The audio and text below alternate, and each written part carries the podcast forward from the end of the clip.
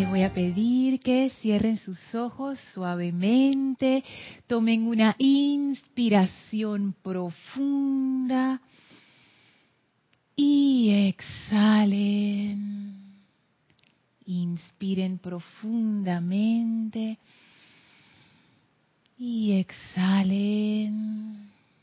Una vez más, inspiren profundamente y exhalen soltando toda la preocupación y la tensión del día.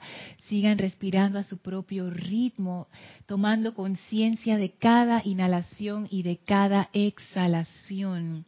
Visualicen a su alrededor ese gran pilar de fuego blanco cristalino en permanente ascensión. Ese fuego purificador de amor, de paz, de luz esa gran energía ascensional. Siéntanse dentro de ese gran pilar de ascensión, que es la presencia majestuosa del amado Maestro Ascendido Serapis Bey. Y sentimos ahora esa ascensión maravillosa, esa ascensión sin resistencia, esa ascensión gozosa, sin sufrimiento, sin tensión, sin obstáculos vamos a usar el poder de nuestra inspiración y exhalación para atraer esa llama dentro de nuestros vehículos. Cuando inhalen, visualicen que la llama entra a ustedes y cuando exhalen, visualicen que la llama se lleva de ustedes toda inarmonía y discordia y la transmuta en perfección, se libera en luz, Lleven su atención al cuerpo físico e inhalen esa llama profundamente dentro de ustedes. Y cuando exhalen, visualicen que la llama se lleva toda apariencia de enfermedad. Inhalen profundamente esa llama dentro de ustedes, llenándose de vitalidad y vida. Y cuando exhalen, esa llama se lleva toda la discordia. Vamos al cuerpo etérico. Inhalen profundamente esa llama en su vehículo etérico. Y cuando exhalan, la llama se lleva toda preocupación, energía limitante en su cuerpo etérico. Inhalen, sigan inhalando profundamente esa llama en su vehículo etérico y en la exhalación visualicen cómo la llama se lleva.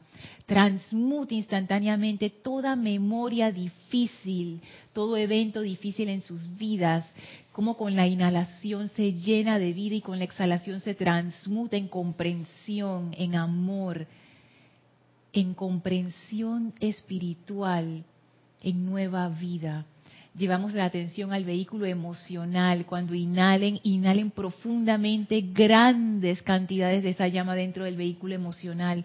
Y cuando la llama sale, se lleva toda la discordia. Hagan esto varias veces y cada vez, en cada ciclo de inhalación y exhalación, ese vehículo emocional se vuelve más armonioso, más sereno, más contento, más liviano más brillante. Sentimos la poderosa gratitud de ese estado de conciencia tan feliz, pleno en nuestro vehículo emocional, que nos llena por completo. Llevamos nuestra atención al vehículo mental, inhalen esa llama profundamente en su vehículo mental y en la exhalación vea cómo toda esa limitación, creencias destructivas, todos esos obstáculos que solamente están en nuestras mentes, se van, se transmutan con cada ciclo de inhalación exhalación, ese vehículo mental se purifica más y más y toda esa discordia es desalojada rápidamente. Siéntanse ahora en estos vehículos perfectos, cristalinos, felices, y con gran facilidad visualicen cómo desde su corazón sale adelante esa llama crística de amor y los inunda por completo. Sus conciencias entran en unicidad con la presencia de vida una y en este momento son felices, son armoniosos.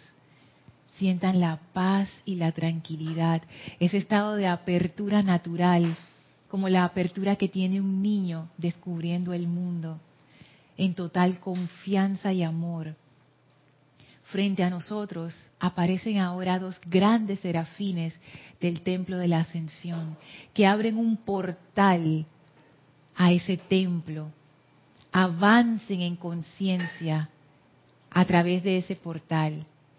Entren a través de las grandes puertas de ascensión y victoria atraviesen esos bellísimos jardines llenos de flores, de aves, esa radiación tan espectacular de ese retiro. Suban las escalinatas y contemplen el templo de la ascensión, esos grandes pilares de pura luz blanca. Ahora atraviesen el primer templo, atraviesen el segundo templo, Entren al tercer templo y en la pared del fondo al final encontrarán las puertas corredizas del cuarto templo. Presionen el botón a su izquierda para abrirlas y entren ahora a la habitación blanca sin límites en donde nos espera el maestro ascendido Serapis Bey. Al entrar, las puertas se cierran tras nosotros y estamos aquí en presencia del Maestro con nuestra conciencia purificada, dispuesta, en confianza, alegre. Y el amado Maestro Ascendido Serapis Bey, que nos recibe con muchísimo amor, puede verter ahora toda su radiación a través de nosotros, dándonos iluminación y comprensión espiritual de la ley, de nosotros mismos y de la presencia yo soy en toda vida. Y vamos a permanecer en este maravilloso estado de conciencia mientras dura la clase.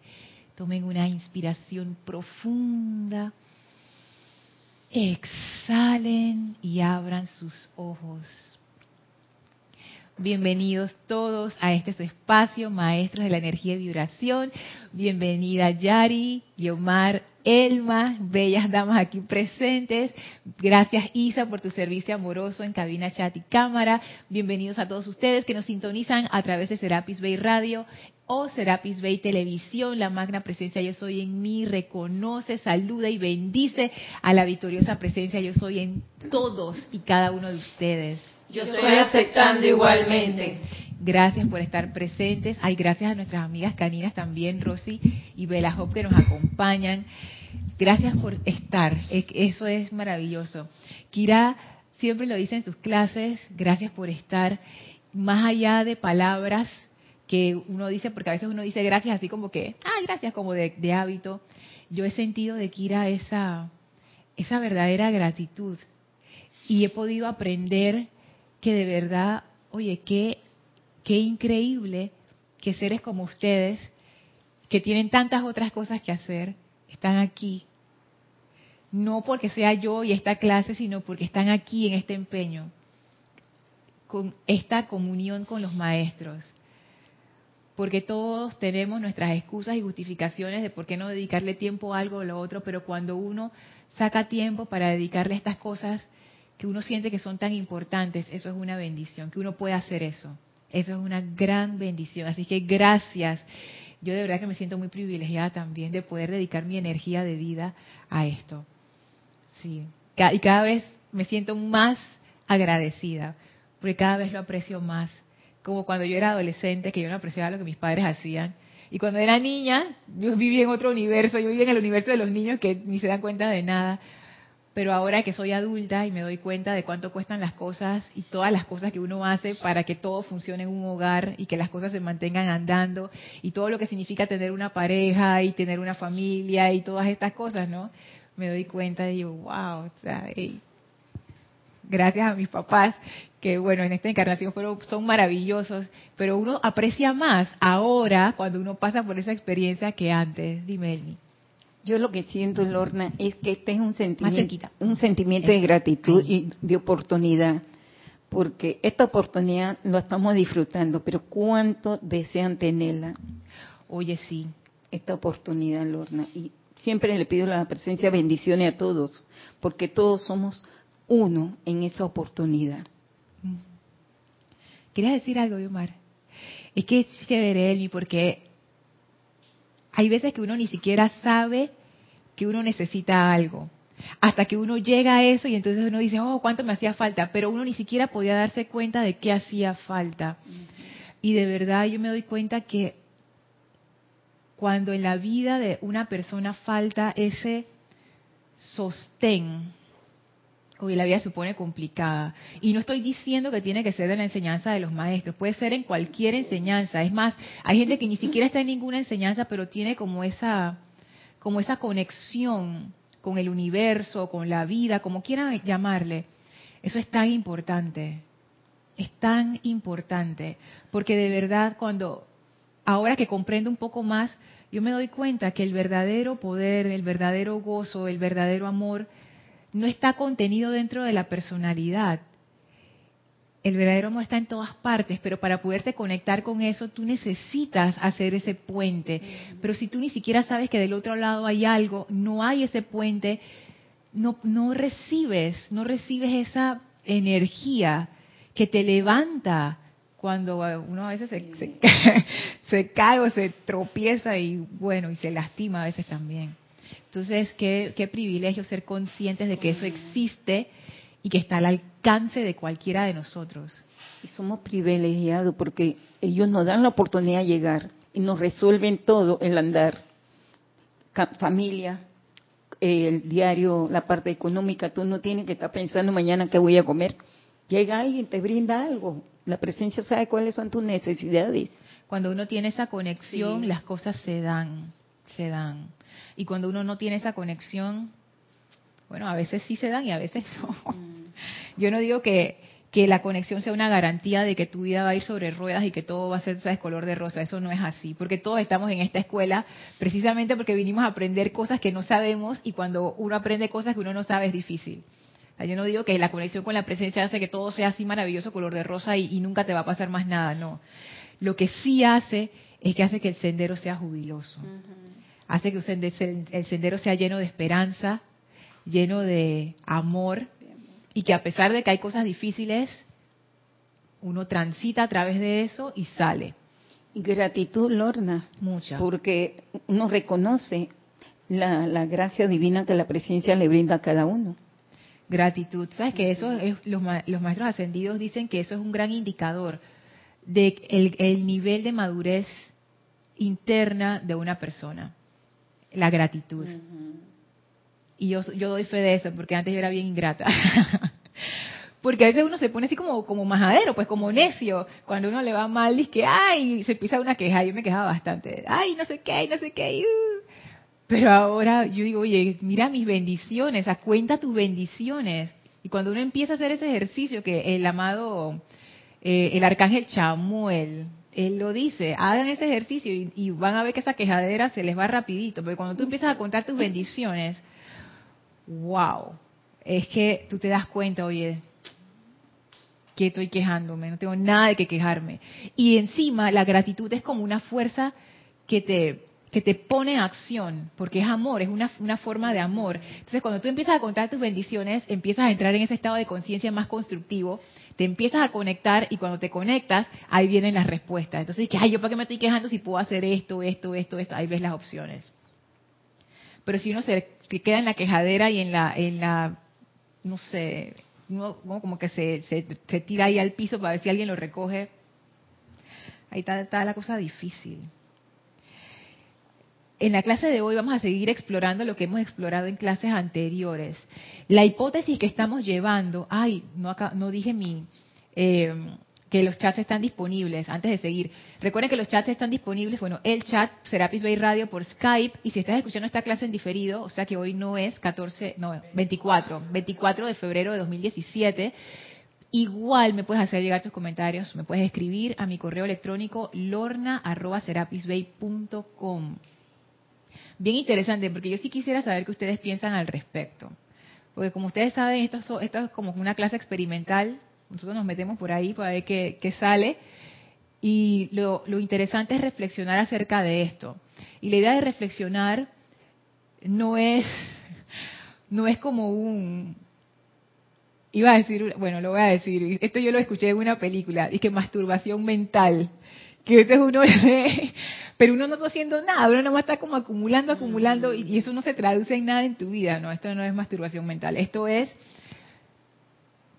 pensar diferente de manera que podamos cambiar las creencias que tenemos acerca de las cosas. Y cuando uno cambia su creencia acerca de algo, tu forma de actuar cambia. Y eso te hace más fácil algunas cosas. Por ejemplo, la vida de una persona que cree que Dios está en contra de ella y que la vida está en contra de ella es muy distinta a la vida de una persona que cree que las dificultades son oportunidades. ¿Sí o no? Totalmente, totalmente. Son seres humanos los dos. Si tú le haces un chequeo de ADN, súper igualitos, pero es la forma de pensar que te lleva a sentir diferente y a actuar diferente. Y eso es bien eh, como, como, como fundacional, o sea, eso es como las fundaciones del ser de uno. Y un sendero espiritual como este, en donde se hace tanto énfasis en la purificación y en la unificación con la presencia yo soy, en vez de la identificación con la personalidad, yo veo que esto tiene mucho valor. Porque si nosotros pensamos que la personalidad es muy poderosa, que es muy difícil de quitar, así va a ser nuestra experiencia. Si nosotros pensamos que tenemos que luchar con esa personalidad a muerte hasta el final para, tú sabes, machacarla y que se vaya, nuestro sendero va a ser así como bien difícil. Pero tiene que haber maneras más creativas de pensar y sentir esto de manera que podamos darle una vuelta y podamos desprendernos de esa personalidad como uno se desprende de estos trajes maravillosos que uno se los quita y que chas, y ya, listo. Dime, Guiomar. Que el tema de las creencias Ajá ameritaría una clase especial, porque siento que es bien importante identificarlas, porque las creencias nos atan y no nos permiten avanzar. Entonces siento que es bien importante saber qué creencias tenemos y explorarlo allí. Cualquiera, por ejemplo, que si los alemanes son, que si no sé qué, o sea, eso nos, nos, nos lleva a reducir el espacio donde nos movemos. Y así, pues todas las creencias que nos enseñaron de niño o que aprendimos o nuestros maestros, etcétera. Y ahí está un núcleo bien importante. Sí.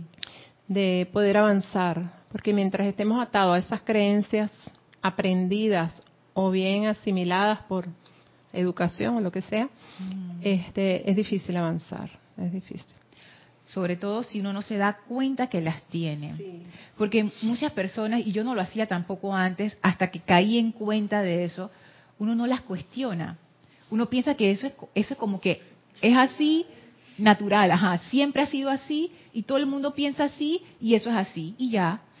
Pero no es hasta que tú te enfrentas con otras formas de pensar que tú empiezas a cuestionar como que, pero ¿por qué esto? ¿Por qué esto es así? No necesariamente es así.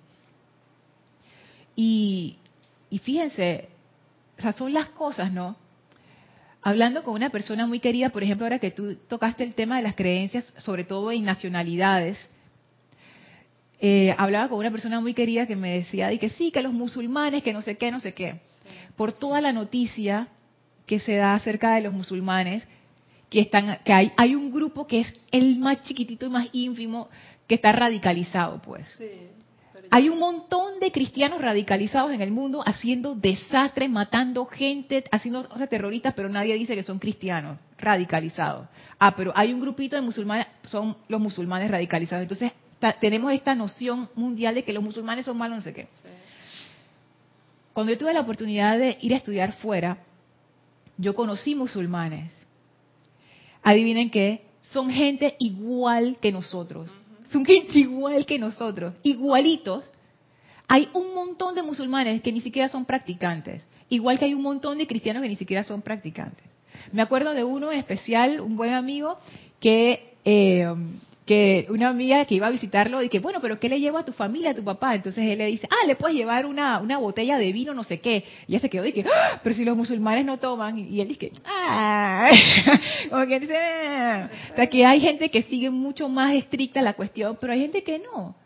Y de verdad, son gente común y corriente, que tienen hermanos, pelean con sus hermanos, sus papás necios, que no sé qué, porque en ese momento todos éramos jóvenes y todos, y que la vida de los padres, o sea, todavía nadie estaba ni que casado ni nadie tenía hijos. Así que eso era como que los papás siempre neciando y los hermanos molestando y que tengo que estudiar no sé qué. Común y corriente. Ay, que íbamos a pasear a no sé dónde, todo el mundo entusiasmado. Entonces, hasta que uno no se enfrenta con otras conciencias, uno se cree lo que la gente, los medios, la familia, todo, todo te dice. Por eso es importante cuestionar. No es que ahora uno se va a volver suspicaz y que paranoide y que, ay, a la vida, todo está mal, pero sobre todo las generalizaciones hay que tener cuidado con eso. Cuando ustedes escuchen algo que diga, es que todos los espacios en blanco son así. Y tengan cuidado con eso, porque eso es, definitivamente es falso. Eso sí es falso. Porque ¿cómo tú puedes decir que todos son así? O sea, que tú los conoces a todos y tú comprobaste que todos eran así. Y, es, y eso, esas divisiones llevan al, al odio, llevan al miedo, a las guerras y a todo lo que, bueno, ya sabemos, a violencia. Entonces, muchas de las cosas que nosotros hacemos, sentimos, pensamos, tienen su base en una creencia que en algún momento la absorbimos y ya se quedó ahí y nunca la cuestionamos, nunca la sacamos.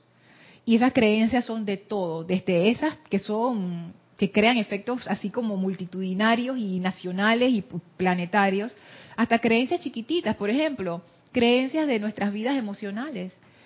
He escuchado amigas que dicen que todavía están solteras y dicen, ay no, yo nunca voy a encontrar a nadie. Dios mío. También he escuchado, ay, es que todos los hombres son iguales, ninguno sirve. Ok, si esa es tu creencia, ahí, está. O sea, ¿por qué, ¿por qué dicen esas cosas? ¿Por qué? ¿Por qué hablamos de esa manera? Ay, es que eso de ser feliz, eso no, no es posible. Ah, ay, es que, es, que para, ser, para tener dinero tienes que trabajar durísimo. Ay, es que, ¿qué va? La vida de los ricos y la vida de los pobres. Y yo soy pobre. Ay, a la vida. Sí, o sea, hay un montón de creencias que uno no, no cuestiona. Y hay que tener cuidado con eso. Si son, porque la mente de uno funciona con creencias, o sea, eso no es ni bueno ni malo, es así. Pero por lo menos las creencias que tú tengas, que tú sepas que están ahí y por qué tú las pusiste allí. Nada más eso. Si tú vas a meter gente en tu casa, que por lo menos sea gente que te quiere y que tú sepas quiénes son. No es que un día tú te levantas y vas a la sala y en el sillón está durmiendo un señor que tú no sabes ni quién es. que sea por lo menos gente que tú conoces. Uno no le abre la puerta a cualquiera. Uno no debería abrir la puerta de su mente a cualquier cosa. Entonces, lo que quiero ver con ustedes hoy es una continuación de la clase anterior, que nos quedamos en, que no entramos al, texto, que está en la Edad Dorada, en la página 112, que es el tema de la mente, porque estábamos em, explorando esto de nuestro, o sea, si vamos al meollo del asunto, de por qué nuestras relaciones interpersonales son complicadas o por qué a veces nos sentimos mal con nosotros mismos, todas estas cosas, yo veo que tienen que ver mucho con la idea o la creencia de lo que nosotros pensamos que nosotros somos. Y los maestros ascendidos nos dicen, es que ustedes no son esa personalidad, ese ser externo, ustedes son la presencia yo soy. Pero es como que al final no, no acaba de como de cuajar. Entonces estamos explorando eso, ¿no? Como que quizás si entendemos un poco más esa identidad, cómo se formó, de dónde viene, por qué está ahí, qué hacemos con ella, quizás sería más fácil de esa manera quitarnos de encima esa falsa identidad y de una manera más sencilla, sin tanto trauma ni dolor ni nada, en vez de que alguien nos las quite y nosotros agarrados como cuando uno le quiere quitar a un niño un juguete y el niño no quiere, pero dámelo mami, ¡nah! y se agarra así, que en vez que sea eso, que sea diferente, que sea como que, ay, te lo doy y ya, y que no represente para nosotros un sufrimiento y que esa purificación no sea como que ah, me estoy quemando por dentro, ¿no? Sino que sea algo jubiloso y que simplemente uno deje ir. Entonces me puse a, buscar en la literatura de los maestros y encontré el tema de la mente, porque pareciera que allí es donde está alojada esa falsa identidad, que los maestros dicen que es una ilusión, pero que yo no siento que es una ilusión. Entonces ahí es como comprender eso un poco más. Y por eso hice este dibujo. Yari, ¿tú lo puedes ver? Yari, ¿qué tú crees que es eso? Yo pienso que es el cerebro. ¡Ay, qué bueno! Todo el mundo ha adivinado. Entonces, que parece un cerebro. es un cerebro.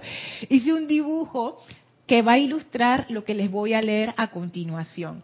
En el dibujo, para los que nos escuchan por radio o que después van a escuchar la clase por radio, este dibujo va a estar en eh, clases de instructores Lorna Sánchez, eh, asociado al día de esta clase. El dibujo es bien sencillo, son dos cerebros. En un cerebro tenemos un punto dentro del cerebro y muchas y siete líneas saliendo de ese punto y una línea vertical entrando y una línea que sale al corazón. En el otro cerebro tenemos todas las líneas entrando y un enredo adentro del cerebro. Y ahí arriba le puse la palabra mente. Y ahora van a ver por qué. Dice el maestro ascendido Kuzumi, ¿de dónde viene la mente humana? ¿Son sinónimos mente humana y cerebro? En primer lugar, los canales o rayos que se proyectan desde el cerebro representan los sentidos.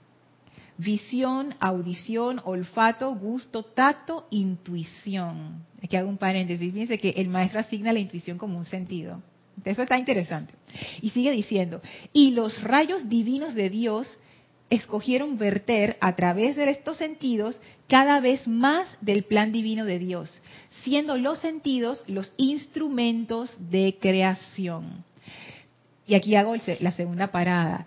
Fíjense qué interesante. El maestro nos explica cómo debía funcionar originalmente la cuestión, que es que tenemos el rayo de Dios entrando y que ese rayo de Dios entrando sale a través de nuestros sentidos. Los cinco sentidos que conocemos más la intuición. O sea, que nosotros proyectamos hacia afuera. Sigue diciendo el maestro. Sin embargo, debido a la distorsión e inversión de la ley, los sentidos comenzaron a traer hacia dentro de la estructura cerebral los diversos informes del mundo externo y los sentidos se convirtieron en una atracción magnética de las manifestaciones imperfectas de afuera hacia adentro, hasta que el punto central donde se enfocaban los sentidos dentro del cerebro físico se convirtió en un conglomerado de la a ver, se convirtió en un conglomerado de impresiones reportadas al cerebro por estos sentidos imperfectos. Y esta masa conglomerada se convirtió en la mente humana. Esta mente humana no tiene realidad, no es verdadera, mas conforma las creencias, los conceptos y el poder motivador detrás de las acciones, los pensamientos y los sentimientos de la gente no es sinónimo de cerebro, el cual es una estructura física compuesta de átomos y células, sino que es una masa de conciencia, de pensamiento y sentimiento atraída hacia adentro del cerebro y que luego trabaja a través de los sentidos en el movimiento hacia afuera como el poder controlador de las experiencias de la corriente de vida. Qué interesante. Fíjense que hasta ahora caigo en cuenta que el maestro hace una distinción. Él le llama mente humana, porque más adelante él habla de la mente. Ajá, él le dice mente. Él también menciona la mente divina, pero él habla de la mente. Pero aquí él habla de la mente humana. Entonces hay como una distinción, mente humana y mente. En este discurso para el maestro ascendido Kusumi al parecer no es lo mismo. Entonces aquí en estas gráficas tenemos la ilustración de lo que leí en los párrafos. Sí. Esa, eh, la mente, la, que está abajo, es donde ella absorbe lo que está al contorno su alrededor. Sí. Esa, la de abajo. La de abajo. Y la, la que está arriba es la mente divina. Es como la mente debería funcionar. Sí, funcionar divina, puede ser que proyectar de adentro hacia afuera. Y esta no, esta absorbe. Absorbe. Podría yo entender que la mente humana es la ilusión. Es que precisamente, precisamente eso es lo que dice el maestro. Precisamente eso, que estamos funcionando al revés. O sea, tenemos el, automóvil funcionando al revés. Entonces, ¿por qué no funciona? Bueno, porque lo estamos usando mal. O más bien, yo no sé si es mal o digamos que lo estamos usando de una manera que no nos está ayudando para nada. Pareciera que en el micrófono, micrófono. Perdón, pareciera que en la segunda no hay filtros. Está entrando toda la basura tranquilamente y está enmarañando el punto central porque lo recibo, no lo filtro, lo dejo entrar, no lo proceso. Entonces pasa eso. Así mismo. Y eso es muy interesante porque si se ponen a ver, recuerdan que los maestros hablan mucho de poner la atención en lo externo. Y yo veo aquí eso bien, como bien claro. Y algo que tú y yo hablábamos, Elmi, cuando uno no tiene ese centro dentro de uno mismo, diciéndolo en forma coloquial, como se dice ahora en los libros de autoayuda y todo, cuando tú no te conoces a ti mismo, o sea, cuando tú no, no has anclado en esa presencia, y luego vamos a hablar qué significa eso realmente, pero vamos a decirlo así, tú eres, estás a la expensa de todo lo que viene de afuera. Si tú no sabes quién tú eres, entonces, ¿qué tú haces? Tú empiezas a absorber lo que otros dicen que tú eres. Ah, es que yo soy latinoamericana, con todas las implicaciones de lo que es ser latinoamericano tiene. Ah, es que tú eres una mujer de treinta y no sé cuántos años que es diferente a ser una mujer de cuarenta y tantos años o de cincuenta y tantos años o de veintitantos años. ¿Sí o no? Porque las estigmas son diferentes. Cada edad tiene los suyos. Es que tú eres, yo no sé, tú vives en tal lugar y eso te, te etiqueta de una manera en la clase social. Es que tú estudiaste tal cosa. O sea, todas estas cuestiones van acumulándose dentro. Entonces, es como que, fíjense, es la misma cualidad creativa, solo que está funcionando a nuestra desventaja. En la primera nos decía el maestro, yo soy el centro y yo determino, ese yo soy, yo determino mi creación hacia afuera. Yo no dependo de que mis sentidos me digan qué hacer. Yo soy el comando y entonces manifiesto. Ahora, no vayan a pensar que uno dice, ah, es que, es que yo no veo lo que me está pasando y si viene un camión yo no me quito porque yo le digo a mis sentidos qué hacer. No se trata de eso. Es, más bien, te, considérenlo como una actitud. Como que tú, para actuar, tú partes de tu centro hacia afuera. En el otro caso, que estamos absorbiendo, hemos perdido el centro. Estamos como perdidos, confusos, entonces necesitamos que alguien nos dé ese sostén y empezamos a buscar sostenimiento en, todo, en todos los lugares afuera. Entonces, por eso nuestra atención está en lo externo y por eso nuestro interior se siente así como un montón de cosas fraccionadas y distintas, porque lo son. Porque el maestro nos lo dice aquí. Esta mente humana no tiene realidad, nos dice el maestro ascendido Kusumi. No es verdadera, más conforma las creencias, conceptos y el poder motivador detrás de las acciones, los pensamientos y sentimientos de la gente. Es un conglomerado de impresiones reportadas al cerebro por estos sentidos imperfectos. al final, lo que quedamos es con un nuevo motor que nos hace pensar, sentir y actuar de ciertas maneras. Pero en realidad eso es un conglomerado. O sea, nosotros hicimos la creación, el proceso creativo al revés usamos nuestro poder creativo para sostener esto, que es una mente humana, con base en todo lo que estábamos recibiendo de afuera. La veo como un camaleón que se camuflajea dependiendo de las actividades que ella va recibiendo. A ver, ¿cómo así? ¿Por qué? bueno, el camaleón tiene la particularidad de que él se camuflajea dependiendo de, lo que encuentra en su entorno. Ajá. Así que yo veo así la mente como que es el, camaleón que, que, ella va creyendo todo se va se va adaptando o va creyendo, va aceptando todo lo que va que tiene a su alrededor. Ah, qué interesante. O sea, que dependiendo de la tonada que le ponga, ahí, baila, ahí, está. Ahí se disfraza. Ahí se disfraza. Sí. Fíjense que esto, esto yo he leído al respecto y también me he sentido así, ya no me siento así, pero antes sí me sentía así en algunas eh, facetas de mi vida que hay veces que uno, eso se, eso se llama el síndrome del impostor, que uno siente que uno no es verdadero, o que uno es como falso, como que tú pones una careta al mundo, pero tú sabes que, que, tú no eres eso, ¿no? Y eso se da muchísimo en gente, incluso en personas que uno admira y que uno piensa de que, oh, esta persona llena de fortuna o de fama, mira qué feliz se ve, y en realidad es una careta porque atrás está el desastre. Miren a este actor Robin Williams que se suicidó. Eh, famosísimo, realizadísimo en su carrera, que tú hubieras pensado, y que, pero lo tiene todo, familia, dinero. Pero él, él ¿cómo? Y, y, él tenía depresión. Estaba enfermo. estaba enfermo, dice Yomar, bueno, imagínate. Pero fíjense que yo eh, me puse a ver entrevistas de él y él siempre batalló con ese problema.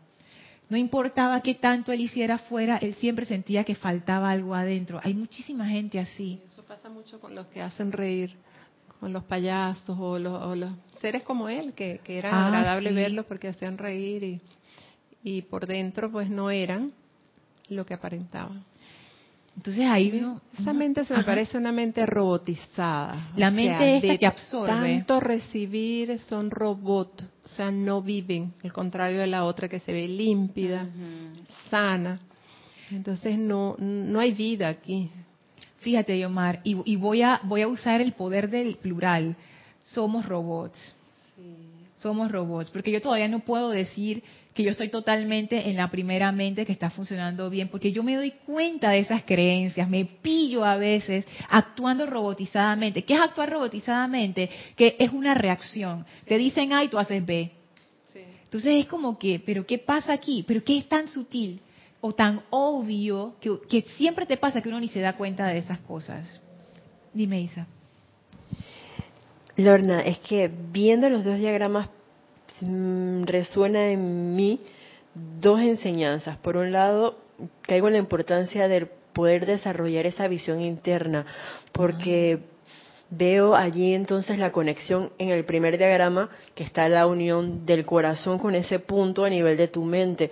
Y yo veo que ahí baja a través de ese cuerpo mental a tu corazón y de tu corazón también asciende a ese punto de tu mente y de ahí entonces se da ese proceso de creación que es hacia afuera a través de la intuición o de qué sé yo cualquiera de la audición. Entonces tus sentidos tienen que estar en perfecto estado para que pueda entonces darse esa conexión de arriba hacia abajo de adentro hacia afuera.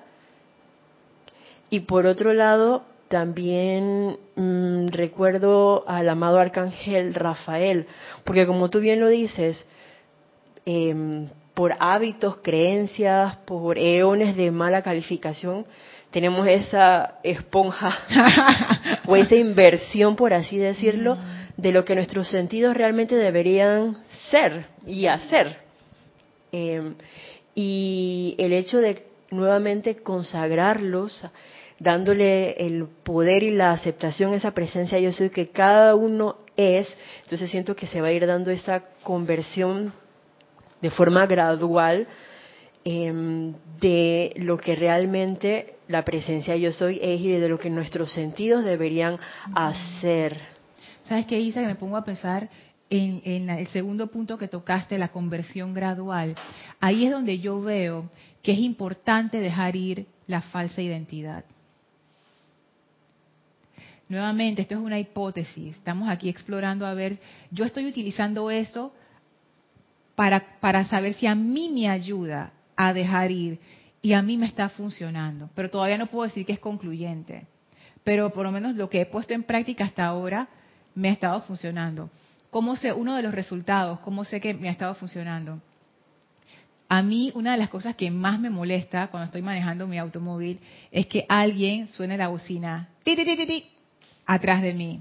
O sea, yo estoy esperando, yo estoy haciendo un cruce Estoy yendo para todos lados para no causar un accidente, pero el que está atrás está más apurado que todo el mundo y entonces quiere que yo me mueva. A mí eso me causa gran estrés y me desespera. He notado que ahora, ponte que antes era 100%, ahora es 50%. Y yo estaba pensando, ¿qué cambió? ¿Qué cambió? Y yo creo que fue eso. Fue el empezar a dejar de poner mi atención afuera y empezar a centrarme. ¿Cómo así? voy a poner los dos ejemplos. Eso es lo que yo creo que ocurrió. esa es mi, hipótesis. En la primera, en el, en el primer caso, cuando me molestaba, yo estaba sacando mi identidad de afuera. yo estaba poniendo el poder en manos de los otros conductores. Yo estaba haciendo que los otros conductores evaluaran mi manejo y que ellos me dijeran si estaba manejando bien o mal. Cada uno de esos toques de bocina yo lo sentía como que me estaban diciendo, estás manejando mal, lo estás haciendo mal o me estás apurando. Pero si se dan cuenta, yo le estoy dando poder a la gente afuera. Y eso me hacía a mí actuar de manera diferente. Yo me impacientaba. O sea que yo estoy permitiendo que otras personas accionen los botones internos de mi ser y que yo reaccione de tal o cual manera, lo que hablábamos de lo robotizado. Hacen A y yo reacciono B, ni lo pienso, de una vez sale la cuestión ese ahí. Y me empecé a dar cuenta de eso. Porque cuando ustedes, el maestro ascendido Saint Germain, él lo menciona muchas veces, él habla acerca de la autoridad. Él dice, den autoridad a su presencia. Hasta ahora yo, yo creo que empiezo a comprender lo que el, a lo que el maestro se refiere. Y yo creo que tiene que ver con esto. Porque cuando yo dependo de afuera, mi autoridad está afuera. Por eso es que se da la competencia y la comparación. Si alguna vez ustedes han experimentado competencia o comparación, definitivamente estamos en la faceta de que dependo de afuera. Porque si yo soy lo que yo soy, ¿con qué me voy a comparar? Si yo soy única, yo no tengo comparación con nadie, no hay competencia. Eso mismo. No hay competencia. Es que no hay comparación, siento yo, porque tú te ves como, si bien cierto, una unidad, pero a la vez sabes que lo eres todo. Entonces no vas a ir en contra de tu propia naturaleza. No sé si se comprende, pero yo he percibido eso justamente eh, gracias al amado arcángel Rafael, porque yo me, he empezado a dar cuenta cuando, ay, ya o me deprimí o estoy pensando cual cosa porque, oye, son eones de mala calificación. Entonces, ¿sabes qué? Me di cuenta, gracias Padre, que caí en la cuenta de eso y escojo no accionarme como siempre lo hago. Entonces hago el alto y mm. voy al centro, a la presencia yo soy, a darle entonces ese reconocimiento y esa aceptación y sabes que, amada presencia, yo soy, asume el mando y control aquí nuevamente. Gracias. Consagra mi mente, consagra mi mundo de sentimientos, consagra mi mundo de recuerdos, consagra mis ojos, consagra mis labios, consagra mis manos, mis pies, consagra mi corazón para ser ese cáliz portador de todo lo que el yo soy es. Y eso siento que para mí funciona y está haciendo pequeños cambios y no siempre, pero en algunas cosas yo dije antes de, mm, no, escojo no hacerlo. Claro, es que esa es la idea de la cuestión, que, que tú veas los cambios, porque si uno está aplicando algo y uno no ve los cambios, quiere decir que o la aplicación está mal o que hay que cambiar de aplicación. Y lo que, lo que decías, Isa, que cuando uno se centra, yo también lo he experimentado, uno le, baja ese estrés de estarse comparando. Es más, uno disfruta de las otras corrientes de vida. Ay, mira cómo lo hace fulano, ay, mira cómo lo hace sultano, ay, qué, qué emocionante, porque, porque tú no lo estás haciendo desde un punto de carencia, a ti no te falta nada si tú estás pleno. Entonces no hay esa, esa competencia, esa comparación. Es como cuando tú estás lleno, acabas de comer y estás lleno, estás gozoso. Y si otra persona, tú ves a otra persona comiendo, a ti no te da estrés, y que porque está comiendo no sé qué, no, estás llenísimo, tú estás y que, ay, mira qué rico que está comiendo, pero tú, no es que tú le vas a quitar la comida de la boca. Entonces yo, yo veo que esto es, este es similar. Esa, esa, for, esa, ese centro, centrarse en la presencia, es clave en estas cuestiones. Y para cerrar el, ejemplo del manejo, yo me di cuenta que yo estaba dándole mi autoridad a otros. Yo estaba definiéndome con base en lo que otros piensan de mí. Ahí me di cuenta, oye, sí me importa lo que los otros piensan de mí, porque cuando me suena una bocina, cuando estoy manejando de una vez, como que, tú sabes, ¿no? Cómo eso se ramifica en mi vida. Entonces, empecé a centrarme más. Como que, oye, aceptar más yo soy y, y la meditación ayuda muchísimo. Y bueno, una serie de aplicaciones estoy haciendo y yo, yo he sentido esa, ese como ese centro y de verdad que estas cosas han ido bajando y ahora cuando eso ocurre, a veces eh, ni les hago caso. Porque, y ahí fue que me empecé a dar cuenta, y que, ay, mira, o sea que ya mi sentido de, de, de cero de identidad ya no está tanto al mando de otras personas. Yo simplemente puedo decir, yo manejo como yo manejo y se acabó. Y ya. Hay una palabra que tú dijiste que se me quedó grabada, porque quizás nos ayude a cuando estemos en una situación de esa. Tú dijiste, permitimos. Nosotros permitimos y abrimos las puertas para que o nos moleste una corneta o nos moleste una palabra que alguien dice, abrimos la compuerta. Entonces, si pienso que tener pendiente esa palabra, no voy a permitir que esto entre a mi mundo, por ejemplo, o esto no entrará a mi mundo, porque constantemente lo permitimos nosotros. Y al permitirlo abrimos la puerta. Y uno tiene que querer no permitir eso. Exactamente. uno tiene que querer experimentar ese yo soy a plenitud y uno tiene que querer decir, ¿sabes qué? La abuela, como decía Jorge, para aquí. Sí, la bola para Ahora comprendo sus palabras. Mira tú después, y uff, hay palabras ahora que hasta ahora yo vengo a comprender cuando me pas, te pasan las cosas. Sí, Lorna, mira qué importante la competencia. Más cerquita. Mira lo importante, la competencia. Mira la competencia que se ve como algo sencillo, pero es un estorbo bien grande para la parte física. Porque vivo vigilando mi contorno. No puede ser. Yo no puedo estar en la presencia y con una competencia, Lorna. No. Tengo que divorciarme. Uno de los dos. estoy con la presencia o estoy con la competencia, pero no puedo vivir disfrazada en ambas aguas. Y eso es lo que pasa, la confusión en el segundo dibujo. Segundo aquí hay, dibujo. Aquí hay mucha confusión. Confusión, mira. Aquí hay mucha confusión. Que, y esto ustedes lo han escuchado en películas, en televisión, en todas partes, quizás hasta se lo han dicho, que la gente a veces dice, es que yo no sé ni quién soy. Sí, exactamente. Exactamente. Gran iluminación no saben quiénes son, ¿qué van a saber si mira ese enredo allá, allá? Pero entonces es eso. Pero entonces, ¿cómo hacemos? Centrarse en la presencia. Por muy simple que parezca o, como que, ah, ya van de nuevo con, su, centrarse en la presencia. No, es que esa es la clave, ese es, si se pudiera decir secreto, porque no es un secreto, es, es la clave de todo el asunto. ¿Cómo me centro en la presencia? Muy sencillo, muy sencillo. Simplemente silencia tu mente. Ay, que yo no puedo silenciar mi mente por las 24 horas. Nadie puede. Bueno, yo no puedo. Yo no sé si alguien puede. Por eso es que uno hace meditación. Y por eso es que uno puede sacar, aunque sea un minuto del día, y dejar su mente en silencio. Por un minuto la gente lo puede hacer. Por 30 segundos también. Ya hay que 5 minutos es más molestoso. Pero uno puede entrar a esos momentos de silencio. Porque en esos momentos de silencio es como si tú apagaras la mente humana cuando tú apagas la mente humana, de una vez aflora lo que tú eres. Y entonces ahí entramos a otra situación. Oye, yo dije que son las seis, son las seis y dieciocho.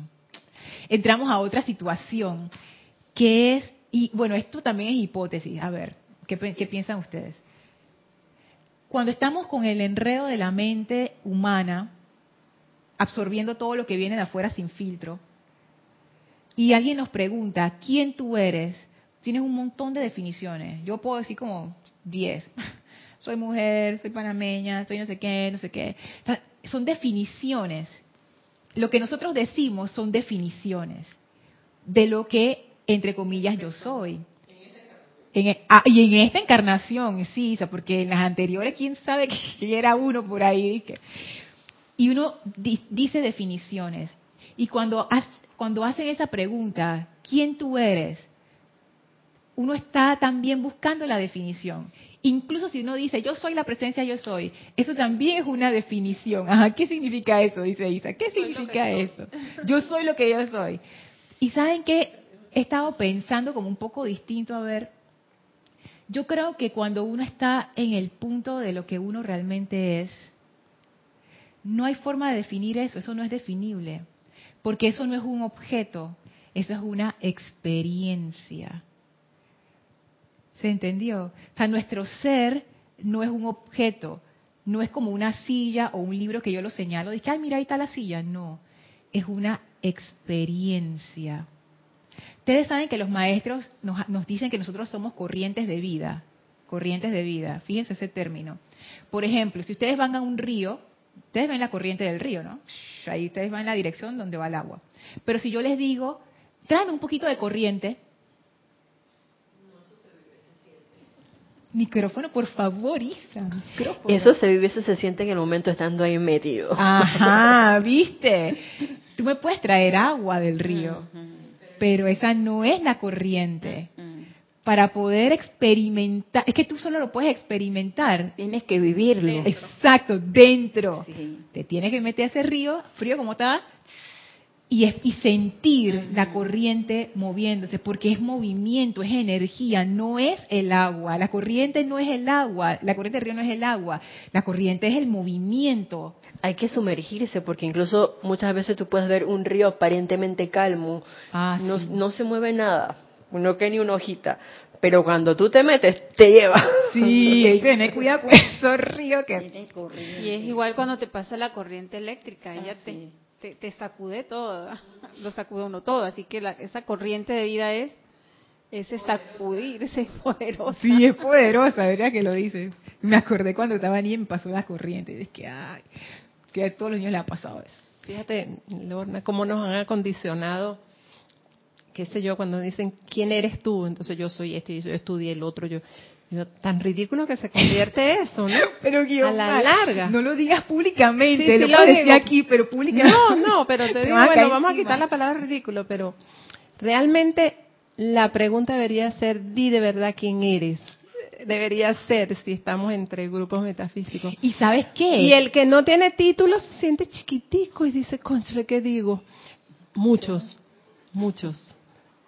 Estoy hablando de la gente del vulgo afuera, la gente que no tiene conocimiento metafísico de ningún. Se me viene a la mente qué interesante sería, dime quién eres. Es que esa es la cuestión. No lo puedes decir, no lo puedes decir porque no es una definición. O sea, yo no te puedo decir quién yo soy. Pero metafóricamente sí me lo puedes decir. Por ejemplo, sí, yo puedes decir, yo soy una corriente del río que fluye libremente. Poesía, poesía. Es que desde niños nos dicen, nos enseñan a quién, a cómo tú te llamas. Eres, ese es tu nombre, ese eres tú. Exacto. Tú eres una niña y te llamas Yariela. Ajá. Entonces ya esa creencia. Tu nombre. Si eres eso. Te, te, van, te nos van inculcando desde que, somos niñitos. Así es. Y ahí es donde tenemos que sacarla. Sí, y fíjate que yo veo que el sacarlo es simplemente como dejar ir eso.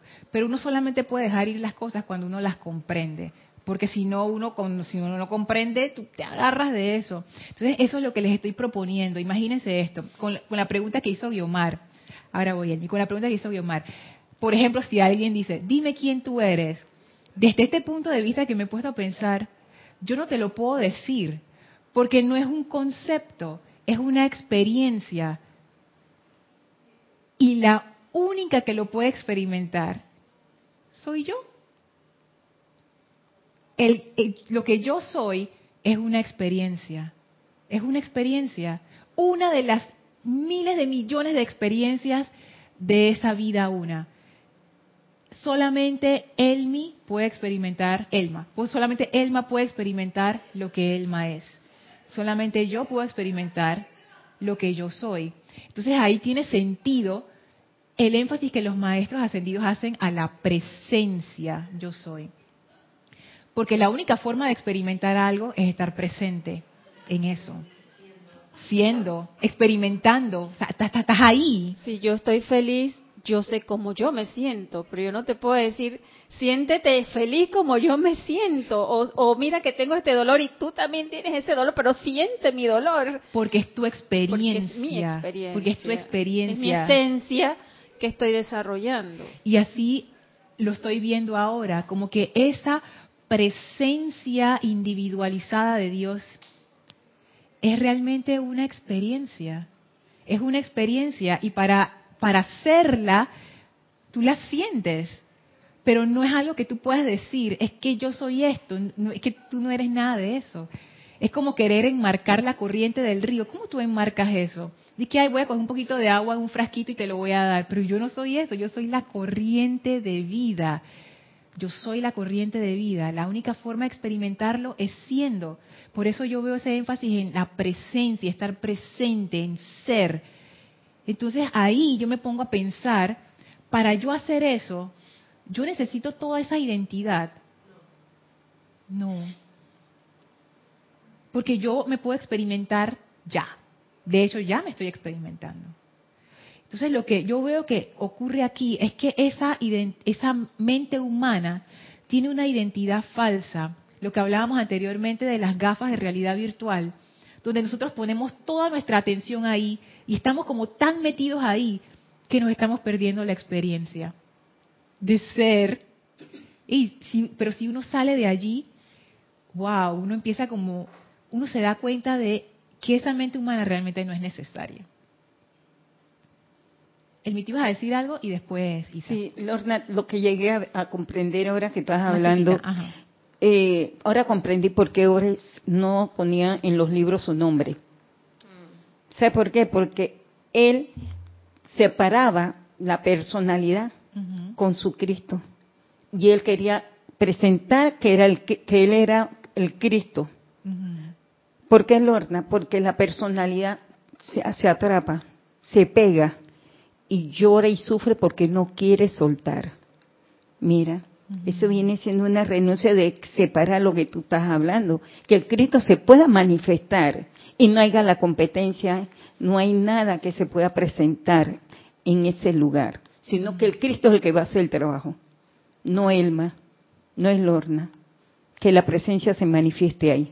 Y mira ahora, ¿cómo lo pude comprender ahora mismo? Eso fue lo que hizo Jorge. Jorge al final se dio cuenta, pero ¿para qué está mi nombre ahí? Es más, él antes ponía una biografía breve de sus logros y Jorge quitó eso, porque él dice, eso no tiene nada que ver con lo que yo estoy haciendo con la traducción. Si esta obra él la está haciendo para que se conozca. Mi nombre no tiene que estar ahí si esto es de los maestros. ¿Cómo le duele a la personalidad? Lo digo por experiencia, no lo digo de que metafóricamente. ¿Cómo le duele a la personalidad no ser reconocida?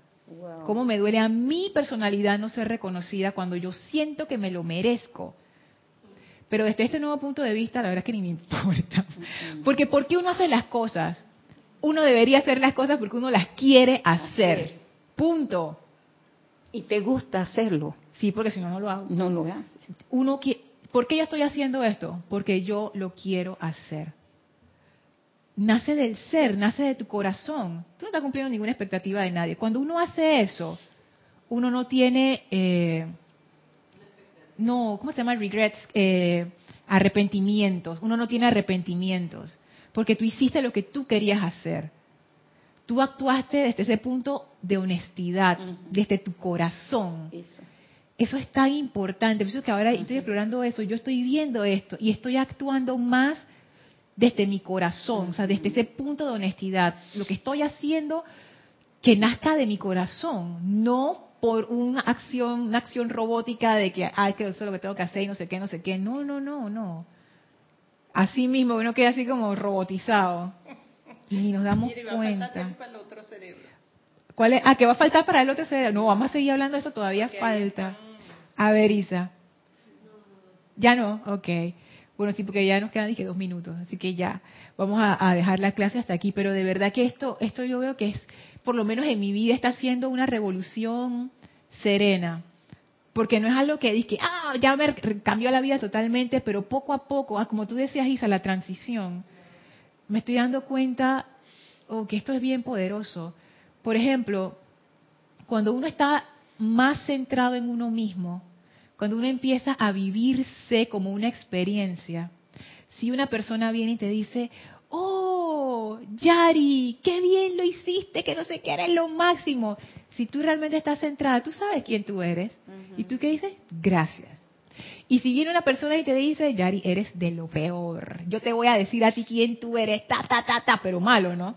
Sí. Eh, si tú sabes quién tú eres, tú sabes quién tú eres, Dice Isa, gracias. Bueno, yo no sé si yo diría gracias, pero de repente, pero no me molestaría, pues. Yo diría, bueno, ok. eso es lo que tú piensas. Sí, exacto, como que, bueno, respeto tu forma de pensar, pero no, pero no me sentiría mal, no me sentiría ni triste, no, exacto, o sea, no, no me afectaría porque yo sé quién yo soy.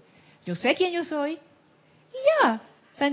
Es que si no seguirías en el, en el enredadero, el laberinto y nunca saldrías de ahí. Oye, mira qué forma tan interesante de verlo, un laberinto. ese laberinto no tiene salida. Ay, no, hay salida. Y el, ese puntico que tú pusiste, Aquí en ¿qué, parte del cerebro es? Yo no sé qué parte del cerebro es, pero lo puse porque el maestro hablaba de... La glándula pineal.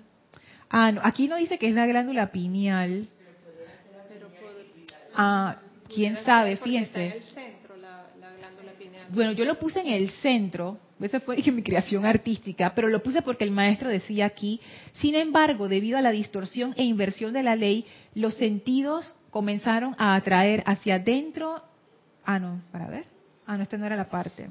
Él hablaba de, un centro por allí. Bueno, ahora mismo no lo encuentro. En uno de los libros leí que antes bueno, cuando fuimos creados al principio, la pineal y la pituitaria eran una sola. Sí. Y están ahora ah. Separadas. Correcto. En ese laberinto. Ay, sí. Que eso, eso como del laberinto me entristeció porque me lo visualicé como un lugar bien oscuro, lleno de recovecos y al final no llegas a ningún lado y estás prisionero ahí adentro y tú crees que eso es real. Pero en realidad tú no estás en ningún laberinto. Tú lo que tienes que hacer es quitarte las gafas de realidad virtual y ya. Gracias a Dios sí tenemos ahora otra otra visión. Sí, así es. Eso es lo que hablamos al inicio. Y la gente ahora nos estamos volviendo el dron y vemos laberinto. Ajá, mira, esa es una buena forma de visualizarlo. Lo ves desde arriba como los drones y te das cuenta, pero eso qué es? Eh, va para adelante. pero es eso, ¿no? Como que ese sentido de identidad falsa, cuando tú empiezas a hacer contacto con quién tú eres en verdad, esa mente humana empieza a perder importancia. Por eso que yo creo que es por eso que tú ves que la gente que son realmente maduros, con gran calidad humana, no le prestan atención a los títulos ni a cómo tú estás vestido, tratan con respeto a todo el mundo, porque ellos han trascendido esa, esa, eso de la mente humana. Y aquellas personas que le ponen mucha atención a cómo tú te ves, de dónde tú vienes, cómo tú hablas a la personalidad, todavía están metidos en el laberinto. Y es miedo, porque la persona que tiene un título, si tú no le dices licenciado, doctor y lo que ¡ah! Dios, ellos son eso, ellos no son una persona, ellos son eso. Yo recuerdo una, una persona que cuando en un lugar que yo trabajé y daban un premio y yo le digo, arquitecto, ¿usted quiere que le ponga AR eh, las siglas o completo? Dice, no, mi nombre, porque yo me llamo fulano de tal lo otro es el título y lo pone abajo. Yo no soy eso. Mm, ahí yo digo, ahí caíste en cuenta tú también como que digo, wow, porque todos todos ellos son arquitectos, por favor. Tú primero le tienes que ser arquitecto ah. antes que todo lo demás. Y él dice, "No, no, no, no. Mi mamá no me puso a mí arquitecto." Eso es lo que yo estudié, esa es mi profesión, mi nombre es tal. El premio lo está ganando la bueno, lo vio así, él lo estaba ganando la persona, ¿no? pero no el arquitecto. y ahí lo vi de una manera diferente. Entonces ahí caí en la cuenta de que es verdad, tú no eres, tú hiciste de tu vida, a Dios gracias, una profesión, pero no eres eso. No, no eres eso. Yo tengo ese problema con, con mi pareja que si yo no me pongo el lick por delante, ni me lo pongo. Si a veces cuando hago una nota yo no soy eso. Pero es que, Yari, mira que desde el punto de vista de la, de la mente humana, y no, y no estamos despreciando la mente humana, porque eso es una condición que todos tenemos, eso es tan importante. Los títulos son importantes. Y quizás tu pareja siente que tú te estás haciendo como un desfavor. ¿Esa palabra existe? como que, como que me denigro si yo no me pongo el, él está bien, él, él, siente que te estás denigrando porque esas cosas son importantes. ¿Por qué? Porque todo el mundo le ha dicho, igual que me han dicho a mí, igual que le han dicho a todos, que los títulos son importantes, el dinero es importante, como tú te vistes es importante, la casa que tú tienes es importante, esas son las cosas importantes. Es, es parte de esa ilusión de la masa. Entonces, uno, cuando se centra más, uno es condescendiente con esas cosas que uno no les presta importancia, pero ahora tampoco uno se convierte en el, en el batallador de que ahora también lo Lo vimos en la película el domingo. El, eh, el, doctor tenía todos los títulos del mundo y él no andaba con un letrero luminoso diciendo yo soy esto y esto. Estuvo clarito en la película del domingo. Así es. Si es que quedamos allí con esa, esa reflexión de qué tanto de nuestra identidad realmente es nuestra identidad. Que tanto de eso es falso, realmente, que eso no, no tiene ninguna consecuencia y que sí es de verdad, verdad. Que bueno, si no hay más comentarios y preguntas, vamos a dejar aquí la clase. Les voy a pedir que cierren sus ojos. Relájense y lleven su atención al Maestro Ascendido Serapis Bey, quien nos observa sonriente, contento de que lo visitemos cada semana Visualicen cómo el Maestro nos da su radiación como un regalo de amor para el resto de esta semana, para que sintamos esa llama de la ascensión en todas las facetas de nuestras vidas y seamos elevados, llenos de entusiasmo, de alegría y de gratitud. Con gran reverencia y amor nos inclinamos en conciencia ante el Maestro y nos retiramos del cuarto templo, nos retiramos del tercer templo, nos retiramos del segundo templo, nos retiramos del primer templo, descendemos las escalinatas, atravesamos los bellos jardines, atravesamos las grandes puertas de Luxor y a través del portal regresamos en conciencia al sitio donde nos encontramos físicamente y aprovechamos para darle las gracias a esos amables serafines por sostener el portal abierto y para irradiar a nuestro alrededor a toda vida esa energía pura de amor y de ascensión. Tomen ahora una inspiración profunda. Exhalen y abran sus ojos. Muchísimas gracias por habernos acompañado. Recuerden, si tienen cualquier pregunta o comentario, escríbanme a mi dirección de correo lorna.serapisbay.com. Muchísimas gracias por estar aquí. Que la presencia de Dios, yo soy, los llene de bendiciones. Mil gracias. no ladraron.